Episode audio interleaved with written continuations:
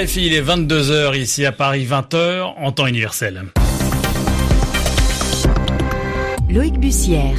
Bonsoir et bienvenue si vous nous rejoignez pour votre journal en français facile, journal que je vous présente en compagnie de Zéphirin Quadio. Bonsoir Zéphirin. Bonsoir Loïc, bonsoir à toutes et à tous. À la une, ces mots de Boris Johnson, plutôt mourir que de repousser la date du Brexit. Le Premier ministre britannique qui enchaîne pourtant les revers ces derniers jours, alors que les députés souhaitent de leur côté repousser la sortie de l'Union européenne. En Italie, le chapitre de la crise politique est en revanche terminé. Le pays vient de se doter d'un nouveau gouvernement avec notamment un ministre de l'économie bien placé pour s'adresser à Bruxelles. Les explications dans ce journal. Et puis nous reviendrons également dans cette édition sur ces nouvelles révélations euh, concernant Facebook, le géant américain qui a décidément du mal à protéger efficacement les données personnelles de ses utilisateurs. Les journaux. Les journaux en français facile. En français facile. Au Royaume-Uni, les jours se suivent et se ressemblent pour Boris Johnson, le Premier ministre, qui enchaîne les revers euh, sur sa manière d'aborder le Brexit, la sortie du Royaume-Uni de l'Union européenne. Oui, Boris Johnson, euh, qui a cette semaine en effet perdu la majorité au Parlement. Il souhaite des législatives anticipées, mais se heurte au refus des députés. Enfin, ce jeudi, alors qu'il était en déplacement dans le Yorkshire pour répondre aux parlementaires qui refusent de déclencher des élections anticipées, Boris Johnson a dû faire face à des vents contraires. RFI Londres, Muriel Delcroix. Ce déplacement dans le West Yorkshire devait être le lancement en fanfare de la campagne électorale de Boris Johnson.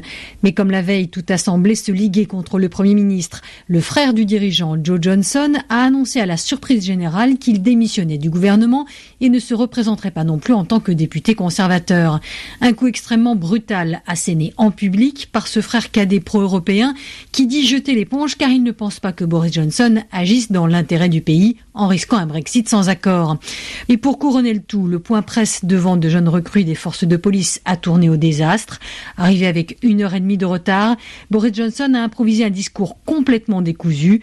Lui qui disait vouloir préciser son programme pour le pays n'a finalement parlé que du Brexit avant de lancer sur la défensive qu'il préférerait crever la gueule ouverte plutôt que de quémander un report à Bruxelles. Un cri du cœur qui aurait pu porter si au même moment une jeune policière debout derrière lui ne s'était pas soudain affaissée, visiblement prise de malaise à force de rester immobile obligeant le Premier ministre à abréger. Décidément, rien ne va plus actuellement pour Boris Johnson. Muriel Delcroix, Londres, RFI. Et puis en Italie, après un mois de crise politique, le pays a désormais un nouveau gouvernement. Le poste stratégique de ministre de l'économie et des finances a été confié à Roberto Gualtieri, membre du Parti démocrate. Il est aussi l'actuel président de la Commission des affaires économiques au Parlement européen. Grand connaisseur des arcanes de Bruxelles, il est le meilleur interlocuteur entre la Commission et son pays dont les relations se sont tendues ces derniers mois, Altine Lazage. Roberto Gualtieri n'aura pas la tâche facile. L'Italie, troisième économie de la zone euro, tourne au ralenti. La croissance de son PIB a été nulle sur les six premiers mois de l'année et certains économistes anticipent même une récession de l'économie pour l'ensemble de l'année.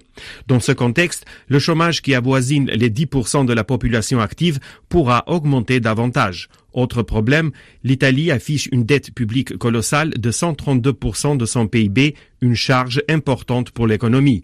Pour sortir de cette situation, le nouveau gouvernement entend lancer une politique de relance budgétaire, augmenter les investissements dans les infrastructures publiques, annuler la hausse automatique de la TVA en 2020, réduire les taxes sur le travail ou encore favoriser le travail des jeunes par des incitations fiscales. Autant de mesures qui vont dégrader encore plus les finances de l'État, une situation qui ne plaira pas à Bruxelles.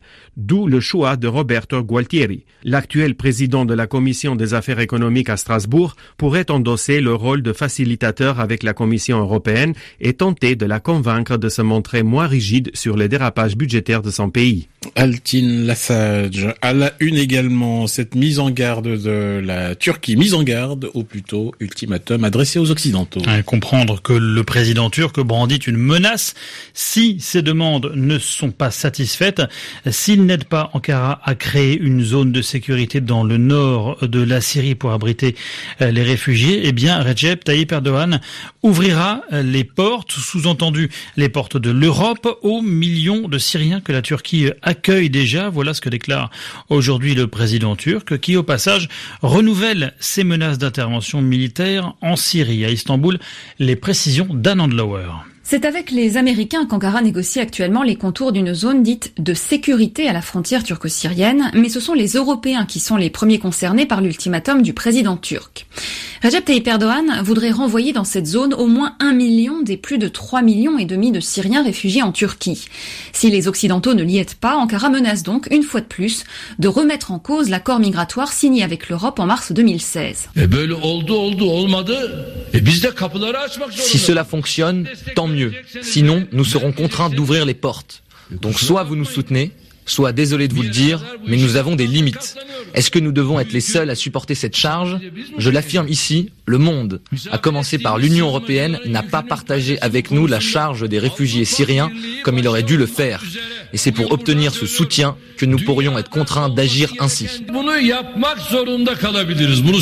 Au-delà du retour des réfugiés en Syrie, cette zone de sécurité aurait pour objectif d'empêcher les forces kurdes syriennes de s'établir durablement aux frontières de la Turquie. Et là encore, Recep Tayyip Erdogan lance un ultimatum. Si la zone promise par les États-Unis n'est pas créée d'ici la fin du mois, l'armée turque pourrait lancer une nouvelle offensive en Syrie. Istanbul, RFI. Et l'actualité en bref, avec pour commencer l'Afghanistan où les talibans revendiquent un deuxième attentat en moins d'une semaine. L'attaque à la voiture piégée a fait au moins dix morts ce matin à Kaboul.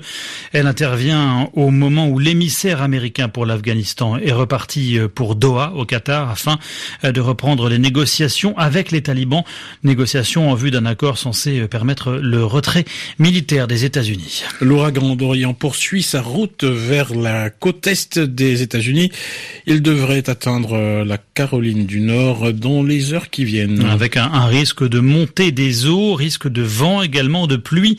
C'est ce que dit le Centre national des ouragans. Euh, l'ouragan d'Orient, bien que rétrogradé en catégorie 2, s'accompagne de rafales soufflant jusqu'à 175 km heure.